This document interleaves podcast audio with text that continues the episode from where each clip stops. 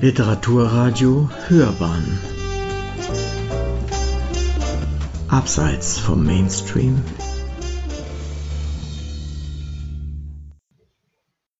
Literaturradio Hörbahn. Ich bin Steven Lundström und ich spreche heute mit Kirsten Breu über das Buch, das sie gerade in einer Familienlesung auf der 63. Münchner Bücherschau vorgestellt hat.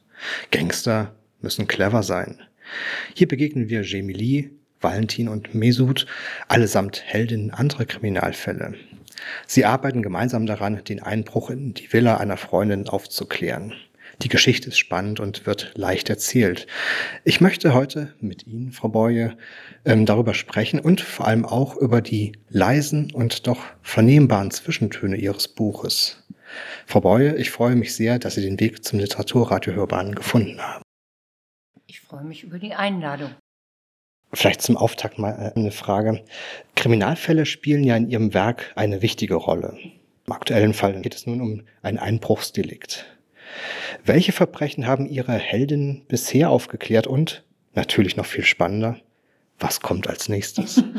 Also das gleich mal vorweg, was als nächstes kommt, das erzähle ich nicht. Da bin ich ganz, ganz geheimniskrämerisch. Das weiß noch nicht mal mein Verlag. Aber äh, die Verbrechen, die bisher stattgefunden haben, alle kriege ich bestimmt nicht zusammen. Aber hier ist es ein Einbruchsdiebstahl. Ähm, äh, zwei der Gruppe, die das Verbrechen aufklärt, Valentin und Messut, haben in einem früheren Band Der Junge, der Gedanken lesen konnte, äh, einen Juwelenraub aufgeklärt. Und dann habe ich mehrere Krimis geschrieben, die im südlichen Afrika spielen. Das ist ein kleiner afrikanischer Detektiv, Tabu heißt der. Und äh, da geht es um Verbrechen, die in diesen Ländern ganz häufig sind und bei uns keine Rolle spielen, weil ich denke, sonst muss ich kein Verbrechen in Afrika ansiedeln, wenn es dann, ähm, dann das gleiche ist, was ich auch in München oder in Hannover hätte spielen lassen können. Zum Beispiel Rinderdiebstahl, das ist das häufigste Verbrechen in ganz Afrika überhaupt. Äh, einmal geht es um äh, Kinder, die ähm, verschwinden, weil sie arbeiten sollen. Es geht um Nashornwilderei. Äh, also solche Geschichten sind das. Und wenn Sie jetzt sagen, was Sie eigentlich müssten, was qualifiziert Sie denn dazu, Geschichten über Afrika zu schreiben.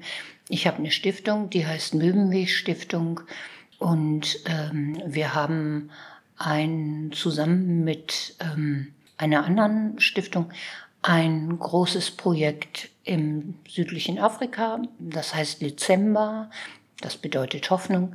Und ähm, unser Projekt Dezember betreut zwischen 3.000 und 4.000 Kinder. Die kriegen da Nahrungsmittel, Vorschulbildung, äh, Winterkleidung. Die Winter können nämlich sehr kalt sein und so weiter und so weiter. Und ich bin seit über zehn Jahren jedes Jahr zweimal einige Zeit in diesem Land, Eswatini. Und daher habe ich einfach die Erfahrungen, die dann eben auch den Hintergrund bilden für die Tabu-Bücher. So.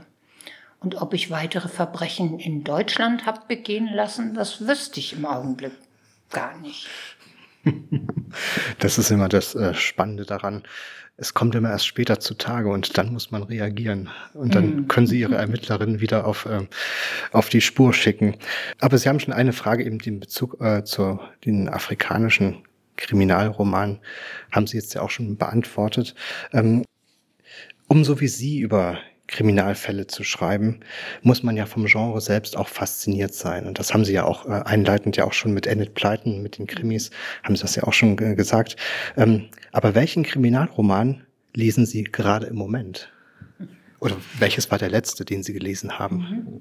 Ich lese jetzt tatsächlich jetzt gerade, ich bin ja heute Morgen aus Hamburg gekommen mit der Deutschen Bahn und das sind ja mehr als sechs Stunden.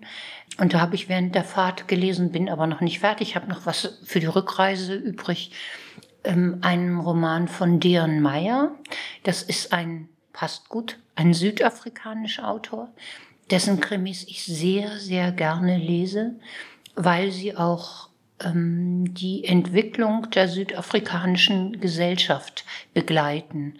Das heißt, ähm, da hat sich viel getan seit den ersten Romanen es geht dann auch immer um Probleme, die es zu der Zeit in Südafrika geht. Und Südafrika interessiert mich eben schon, weil es das Nachbarland zu Eswatini ist, wo wir mit unserer Möwenweg-Stiftung aktiv sind.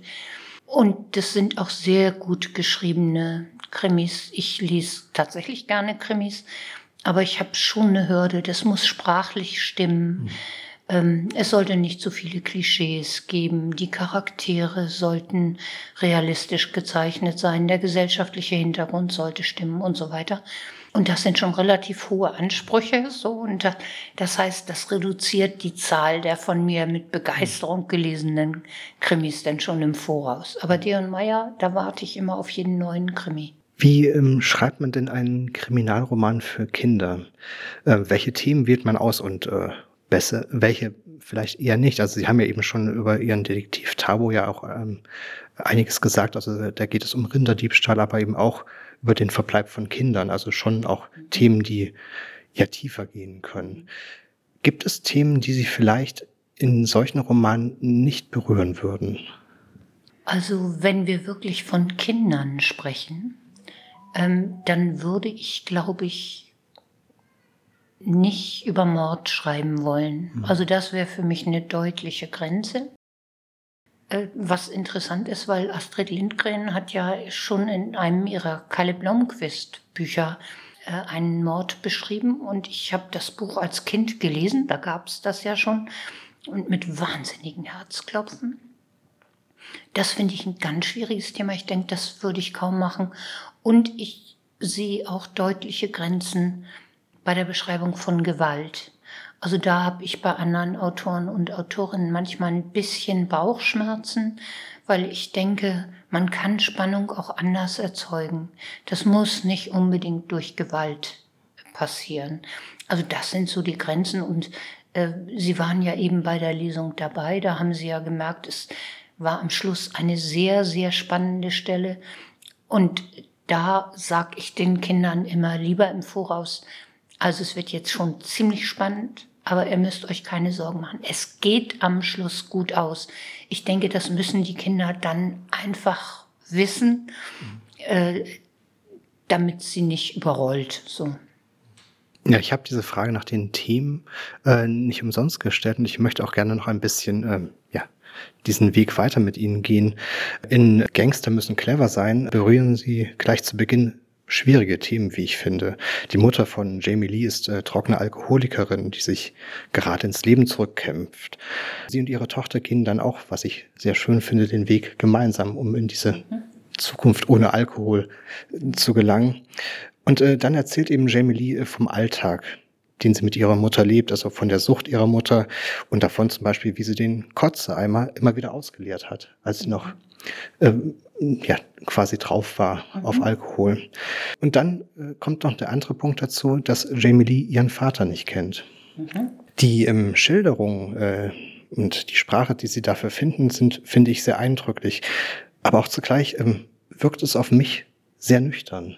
Also wenn Jamie Lee über die mhm. Alkoholkrankheit ihrer Mutter spricht, mhm. entspricht das der Art und Weise, wie Kinder über solche Probleme sprechen?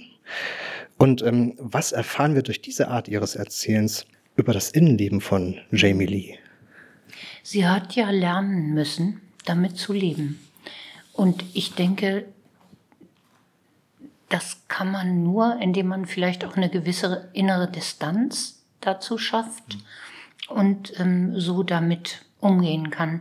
Jamie Lee hat das große Glück, das merkt man in diesem Buch nicht. Und da ist die Mutter ja auch schon trocken. Es fällt ihr noch schwer, aber sie ist trocken und Jamie Lee ist sehr, sehr glücklich darüber und tut alles, dass sie es auch bleibt. Aber Jamie Lee hat auch eine Oma, die spielt im ersten Band eine Rolle und die ist auch überhaupt nicht die perfekte Oma. Aber sie gibt Jamie Lee doch diese Sicherheit, die sie braucht. Es gibt einen Erwachsenen, der sie liebt, den sie liebt und der für sie Rückhalt bedeutet. Und ich glaube, das ist ganz wichtig. Wenn sie diese Oma nicht hätte, so unvollkommen die auch wirklich ist, also, ähm, dann wäre es, glaube ich, alles ein ganzes Ende schwieriger. Aber ich denke, man muss für Kinder auch solche Dinge erzählen. Es gibt so viele Kinder, die mit solchen oder ähnlichen Problemen zu kämpfen haben. Und äh, gerade die Kinder, die das Glück haben, dass das nicht ihre Probleme sind, die sollten doch gerne sich auch damit schon mal auseinandersetzen. Und ich könnte mir vorstellen, dass sie dann auch ein anderes Verhältnis dazu entwickeln. Das wäre so meine Hoffnung. Nicht? Also ich habe ja ohnehin das Gefühl, dass wir in der Kinderliteratur im Augenblick sehr stark über das Thema Diversität sprechen. Das finde ich toll. Damit meinen wir aber Menschen mit anderer Hautfarbe, damit meinen wir Menschen mit Handicap, worüber wir wenig reden, und Menschen mit Zuwanderungsgeschichte, sowas alles, worüber wir wenig reden, das ist, ähm, dass unsere Gesellschaft auch in Bezug auf ihre soziale Zusammensetzung sehr divers ist. Und die Menschen am unteren Rand der Gesellschaft spielen in der Kinderliteratur in der Regel keine Rolle. Aber es gibt sie und es gibt sie in großer Zahl. Und äh, deshalb denke ich, sie sollten in Büchern auch vorkommen. Ja, und dafür ist äh, Ihnen auch, finde ich, äh, sehr zu danken. Und es sind ja nicht nur die Themen, derer Sie sich annehmen. Ähm, Gangster müssen clever sein, ist ja auch nicht das einzige Buch, in dem Sie sich mit solch weitreichenden Fragen beschäftigen. In Dunkelnacht oder Heul doch nicht, du lebst ja noch, nehmen Sie äh, uns mit in die letzten Tage des Zweiten Weltkriegs oder auch in die Nachkriegszeit. Dann gibt es in dem Buch, es gibt Dinge, die kann man nicht erzählen. Äh, lernen wir Lungi Les kennen, die äh, sich für ihre kleine Schwester Jabo prostituiert, damit sie ihr Schuhe kaufen kann. Das ähm, sind ja wirklich Themen, die haben es in sich. Und ich finde das äh, bemerkenswert und auch sehr wirklich bewundernswert, dass sie das dann auch in Angriff nehmen. Was bringt sie denn dazu, solche Themen anzusprechen? Weil äh, es gibt Dinge, die kann man nicht erzählen. Klar weiß ich jetzt durch ihren Afrika-Bezug, dass da dass da die Verbindung bestehen wird. Aber bei Dunkelnacht zum Beispiel, was hat Sie dazu gebracht, darüber zu schreiben?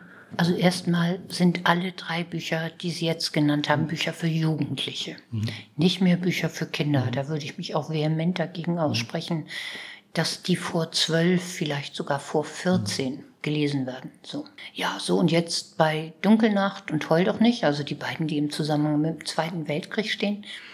Dunkelnacht ist eine Geschichte über ein Endphasenverbrechen, das in Bayern stattgefunden hat, in Penzberg am Tag bevor die Amerikaner einmarschiert sind nach Penzberg. Da wurden noch 16 Penzberger von Wehrmacht und Wehrwolf ermordet. Und äh, darüber habe ich gelesen im ersten Lockdown, nur so einen ganz kleinen Absatz in einem anderen Buch und war so erschüttert, weil diese Vorstellung, man wusste, der Krieg ist zu Ende, man hörte schon die Artillerie der Amerikaner und trotzdem haben noch diese Morde stattgefunden, und zwar wirklich grausam und brutal. Und unter Einbeziehung von Teilen der Penzberger Bevölkerung sogar, die aber, denke ich, vieles auch aus Angst getan hat. Ähm, dass ich da einfach weiter recherchiert habe und ich hatte eine große Unterstützung des Archivs, des Penzberger Archivs, ohne die hätte ich das nicht machen können. Ich habe so im Hinterkopf gehabt, genau wie bei dem nächsten Buch Heul doch nicht, du lebst ja noch, dass wir ja immer mehr Jugendliche haben, bei denen wir sehen, dass sie nach rechts abdriften. Das hat alle möglichen Ursachen, über die wir jetzt hier gar nicht reden können. Und offiziell orientieren die sich ja nicht am Nationalsozialismus. Das dürfen sie ja auch gar nicht. Ähm, also das, äh, dann werden diese Vereinigungen sofort verboten. Aber wir sehen das an ihrer Symbolik zum Beispiel. Also ähm, die 18 ist eine populäre Zahl, 1,8 im Alphabet, AH Adolf Hitler. Oder äh, 88, Doppel-H, Heil Hitler und so weiter. Es gibt sogar eine ganze Modemarke, die heißt Constable. Die lebt davon, dass man, wenn man ein Constable-Shirt trägt und das, den Reißverschluss aufmacht, sieht man nur die Buchstaben NSDAP, die man ja sonst auf dem Shirt gar nicht haben dürfte. Das ist ja, also Nazi-Symbole sind ja verboten. Wenn eine ganze Marke so existieren kann, können wir uns vorstellen, wie groß die Gruppe der Menschen ist, die daran interessiert sind. Und ich habe gedacht, ist es wichtig, Jugendlichen einfach auch mal die schrecklichen Seiten zu zeigen. Und damit meine ich nicht nur die Shoah, den Holocaust. Das wissen die alles. Das haben sie in der Schule auch mal besprochen. Das interessiert sie ja nicht. Da denken sie eben, naja, Gott. Also ich hätte ja zu den Herrenmenschen gehört. Also ich bin ja kein Jude und ich bin auch nicht schwul. Mir wäre nichts passiert. Ne? Ich wäre bei den Starken gewesen. Und dann aber zu sehen, dass am Ende auch den Starken was passieren kann, das fand ich schon ganz wichtig. So. Das ist ein beeindruckender Gedanke, wie ich finde. Braucht es vielleicht einen gewissen Abstand, um so Bücher, um Bücher über diese Themen zu schreiben? Wie zum Beispiel auch im John Boyne äh, über The Boy in the Striped Pyjamas, mhm. also über einen Jungen im KZ geschrieben hat. Was macht das mit einem, wenn man über solche Themen schreibt? Und ähm, ja, wie positioniert man sich innerlich auch zu diesen Themen? Wie geht man damit selbst als Autorin um? Die Recherchephase zu Dunkelnacht, die war anstrengend. Also das war psychisch manchmal nicht so gut auszuhalten. Das ist beim Schreiben dann aber nicht so. Also ähm, auch wenn ich beim Schreiben ja noch viel tiefer eintauche eigentlich.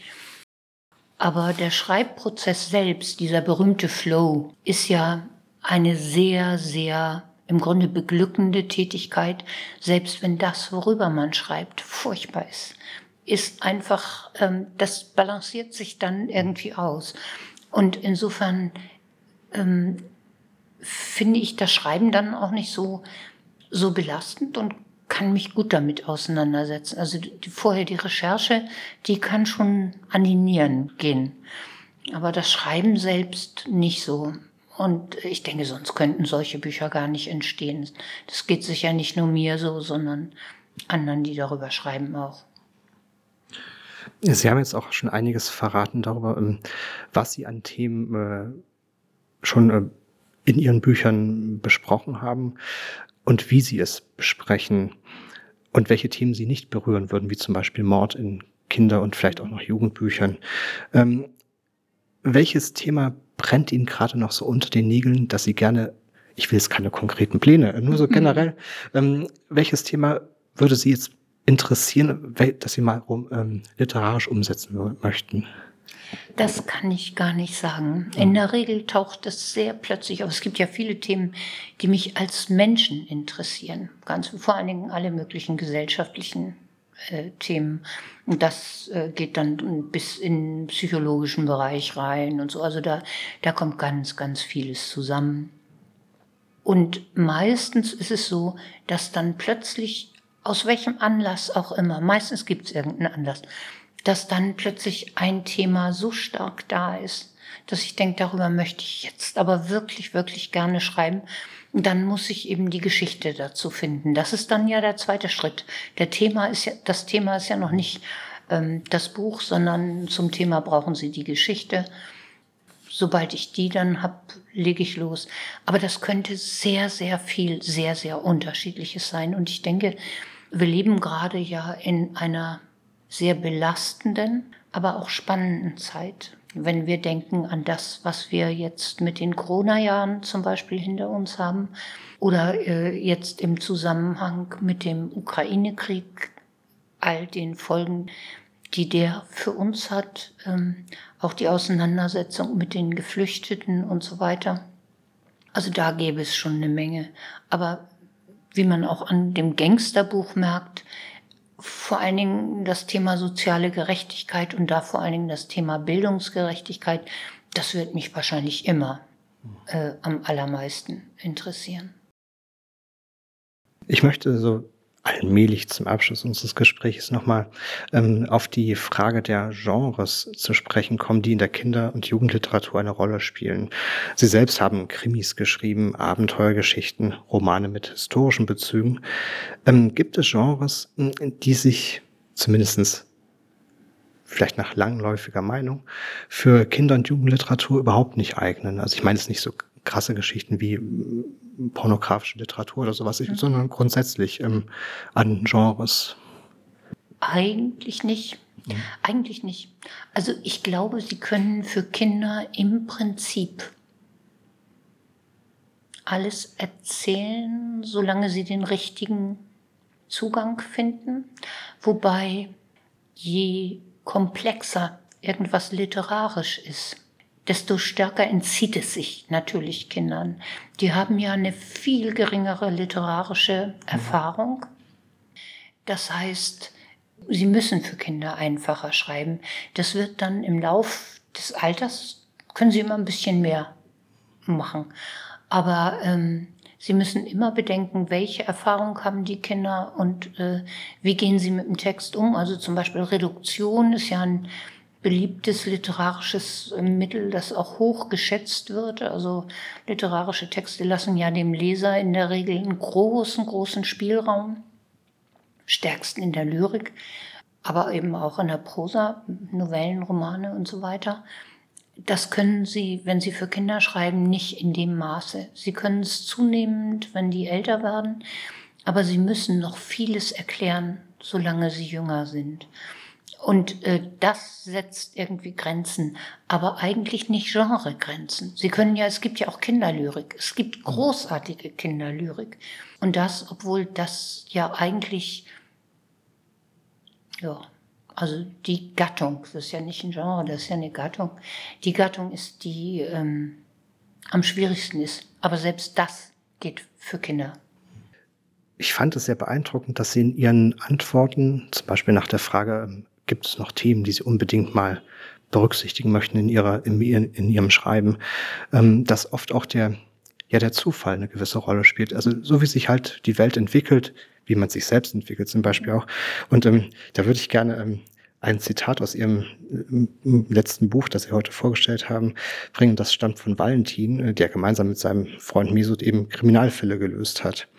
Und er sagt, ähm, und das finde ich sehr schön, manchmal meandert das Leben halt dorthin und man folgt dem einfach so.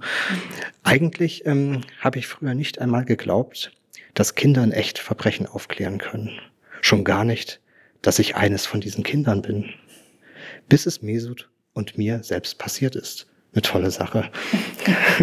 und ich finde das Zitat, was so diese Sache mit den Genres betrifft, die Frage nach Themen, die man besprechen kann oder nicht, ich finde das Zitat zeigt sehr schön, dass es im Grunde genommen gar keine Einschränkungen gibt, sondern vor allen Dingen, dass es darauf ankommt, welchen Weg wählt man, Kindern und Jugendlichen ein bestimmtes Thema näher zu bringen. Das ist halt wunderbar auch bei Ihnen rausgekommen. Ja, ja, natürlich. Mhm. Also ich denke, man, man muss wirklich immer im Kopf haben, für wen schreibe ich? Das muss nicht unbedingt eine Altersgruppe sein, aber ein Entwicklungsstand. Also manche Kinder sind mit neun weiter als andere mit zwölf. Also sie müssen einen bestimmten Entwicklungsstand im Kopf haben. Und dann müssen sie für den schreiben und sich während des Schreibens klar machen, aber das läuft unbewusst, zumindest bei mir, äh, was kann ich denen zumuten und was nicht. Und ein Beispiel, das schön einfach ist, ist, ich habe ein Buch geschrieben, das heißt Bestimmt wird alles gut. Und das erzählt die Geschichte von zwei geflüchteten Kindern aus Syrien. Die haben mir diese Kinder übrigens äh, selbst erzählt. Also ich musste das nur aufschreiben und habe es ein bisschen verändert. Das fängt mit der Situation in Syrien an und beschreibt, wie das Leben da war, bevor die Kinder mit ihren Eltern geflohen sind. Da geht's eben um die Bomben und um Kämpfe. Und da heißt es dann, da kommen ja Menschen ums Leben. Und da dieses Buch sich aber auch an jüngere Kinder richtet, habe ich eben nicht mal geschrieben, manche Menschen waren hinterher tot, sondern manche Menschen sind hinterher nicht mehr aufgestanden. Hm. Und ich denke, ältere fragen sich, warum sind die nicht mehr aufgestanden? Ach ja, klar, nach einer Bombe, die waren natürlich tot. Aber jüngere Kinder können, wenn sie das noch nicht verkraften können, auch einfach drüber weglesen. Und ich denke, so muss man manchmal kleine Lösungen finden. Und das finde ich wirklich sehr schön, diese Lösung, die Sie da gefunden haben. Ähm, zum Abschluss, Frau Boye, würde ich Ihnen noch eine Frage stellen wollen. Wenn Sie einen Wunsch frei hätten und wüssten, dass dieser tatsächlich und unabdingbar und ohne Abstriche in Erfüllung gehen wird, welcher Wunsch wäre das? Das wäre so eine große Verantwortung, so eine große Verantwortung, so einen Wunsch zu haben. Dass die Menschen endlich lernfähiger würden, und zwar auf allen Gebieten. Ich glaube, wir wissen so viel, aber wir handeln nicht danach.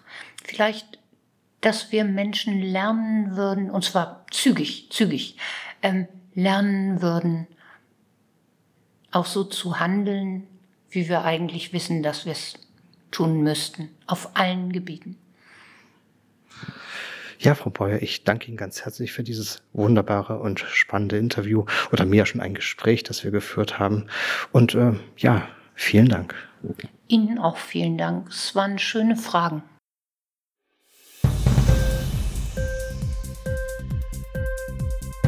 Hat dir die Sendung gefallen? Literatur pur, ja, das sind wir. Natürlich auch als Podcast. Hier kannst du unsere Podcasts hören.